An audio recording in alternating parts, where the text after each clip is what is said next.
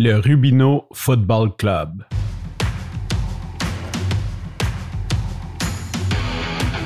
Il aime le code. Il faut que la communication soit codée, mais de façon claire et transparente. La rigidité, c'est pas pour nous. Mon nom est Francis parent et vous écoutez le Sandro Show. Mais le plus important, c'est qu'il est bélier. Ne me méprends pas, je n'essaie pas de faire une liaison ou un amalgame douteux entre deux familles italiennes. Dans Les Sopranos, ma citation préférée, c'était Tony Soprano quand il donne un titre de capot à son cousin. Il dit Fais attention à ce que tu souhaites, ça pourrait arriver. Et pourquoi je dis ça, c'est que depuis plusieurs années, je vois des gens, des adultes, partir avec un ballon de soccer. Euh, généralement, c'est loin d'être du racisme, c'est juste un fait généralement, c'est des gens de d'autres cultures, des Arabes, des Italiens, des Noirs.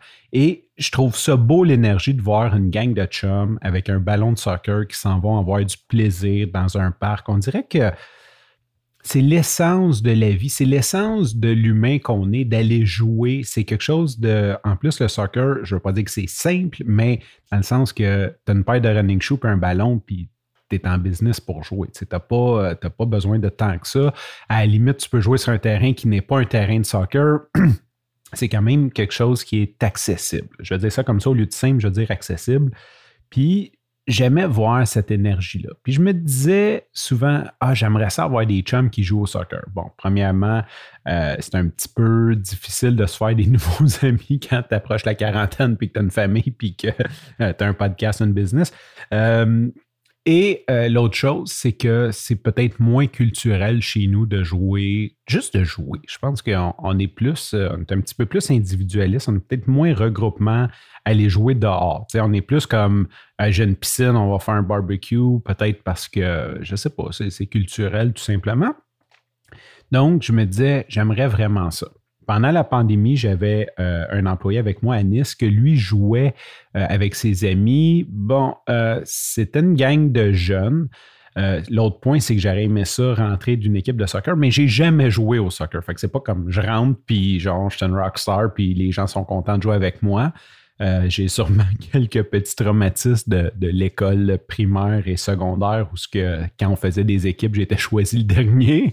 Euh, tu sais, quand, mettons, là, t'es 14 enfants, puis là, t'as deux chefs, puis ils choisissent un après l'autre. Puis quand t'arrives en dernier, puis que là, le gars qui est supposé de t'apprendre dans son équipe, il dit à l'autre équipe, il dit, tu prends-les, on va jouer 6 contre 8, c'est pas grave. tu sais, c'est, euh, ça, ça, donne pas super confiance en soi je suis rendu beaucoup plus loin que ça. J'ai travaillé sur moi beaucoup, j'en ai parlé. Euh, ce que je suis est assez, puis c'est correct comme ça. Mais des fois, si tu rentres dans une équipe, peut-être que les gens sont plus sérieux, euh, ils n'ont peut-être pas envie de, surtout quand ils ne te connaissent pas, que ce pas des amis.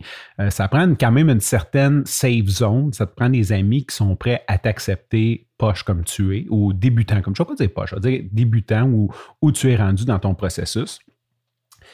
Donc, c'est comme ça que je travaille dans la vie. Hein. Je sème une graine, je souhaite quelque chose, je pense à quelque chose, puis je laisse ça aller, puis à un moment donné, ça se concrétise. Il y a un mois à peu près, comme tu dois savoir, euh, je suis très, très près, très, je ne vais pas dire très impliqué parce que, mais je travaille avec, je travaille et je me tiens avec la famille Rubino, les chaussures Rubino. Et ils ont lancé leur équipe de soccer qui ont appelé amicalement le Rubino Football Club, Rubino FC, comme, euh, comme l'impact Montreal FC, euh, ce que je trouve vraiment cool comme nom d'ailleurs. Et en gros, ça partit un peu d'une initiative interne qu'ils ont dit ah, on va aller jouer au soccer un soir. Puis là, c'est comme en train de prendre des proportions euh, assez, euh, je ne vais pas dire spectaculaire, mais c'est cool là, ce qu'ils font. On, loue le stade, ils louent le stade euh, à côté du Taz pour pouvoir jouer intérieurement. C'était la première fois. avant, au début, c'était dans des terrains de soccer extérieurs. là, il parle de se faire faire des vrais chandails d'équipe avec le nom et les numéros. Là. Ça, ça prend une autre ampleur. Tous les employés sont contents. Donc, les employés euh, qui veulent bien participer, bien sûr, se rencontrent euh, un soir par semaine pour jouer une game de soccer. Et j'ai dit, Hey, je peux y aller, moi? Fait qu'ils m'ont dit, Ben oui, ça serait cool, puis tout. Donc, j'ai eu une invitation. c'est pour ça que je disais ne fais pas de lien douteux entre les sopranos et les rubino. C'était vraiment plus à côté euh, quand tu souhaites quelque chose puis que tu laisses aller les choses, ça finit par revenir. Puis j'ai tellement d'exemples, ça fonctionne bien pour moi. Donc j'étais tellement content. Et hier soir, à la date d'enregistrement, non à la date de diffusion, c'était mon premier match. Euh, wow, juste wow. C'était tellement cool. Ça fait longtemps que je n'ai pas joué à des sports d'équipe. La dernière fois, c'est, je pense que j'avais comme 14-15 ans quand je jouais au baseball, quelque chose comme ça. Euh, donc, ça fait longtemps, tabarnak, comme 23 ans euh, que j'ai pas joué, 23-24 ans que j'ai pas joué à un sport d'équipe. Euh, aussi, c'est le fun parce que je me sens accepté comme je suis. Hein. Je pense qu'il n'y a pas personne qui s'est dit OK, euh, genre, on le prend parce qu'il est bon. Il n'y a pas d'attente nécessairement. Euh, je connais rien au soccer. Donc, ils m'ont dit mets-toi là, on a besoin du monde offensif, défensif. J'ai compris euh, que plus de gens veulent être offensifs. Donc, j'ai pris naturellement la place de défense. et j'ai eu un très grand plaisir je faisais, un petit peu n'importe quoi, mais j'ai pris euh, un très grand plaisir. J'ai essayé différentes stratégies. Je me concentrais sur le ballon. En dernier, j'ai décidé de.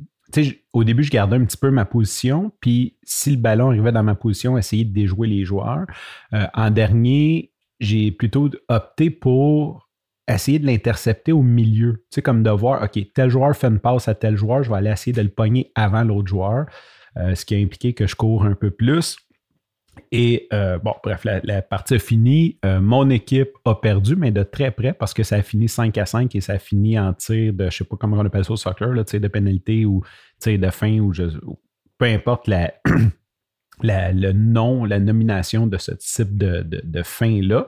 Euh, donc, ça a fini 6-5. Mon équipe a perdu. Je suis quand même très fier. Et c'est ça, il y a quelques personnes qui m'ont dit Ah man, t'étais bon, puis tout là, c'est sûr que je relativise, dans le sens que je suis bon pour quelqu'un qui a jamais joué. J'imagine que c'est ce qu'ils veulent dire. Pas comme je suis bon, je suis pas, suis pas une rockstar, on s'entend. J'ai de la misère à kicker le ballon. Mais euh, c'était vraiment le fun. Puis j'aime le côté safe zone de ça. C'est peut-être ça que je veux partager. Euh, c'est vraiment cool d'avoir trouvé une équipe où j'ai pu m'intégrer, que je connais les gens, je connais tout le monde, je veux dire, vu que je travaille avec eux, et que je peux être aussi bon que je peux être et c'est correct comme ça. Sur ce, je te remercie pour ton écoute. Je te dis à demain et bye bye.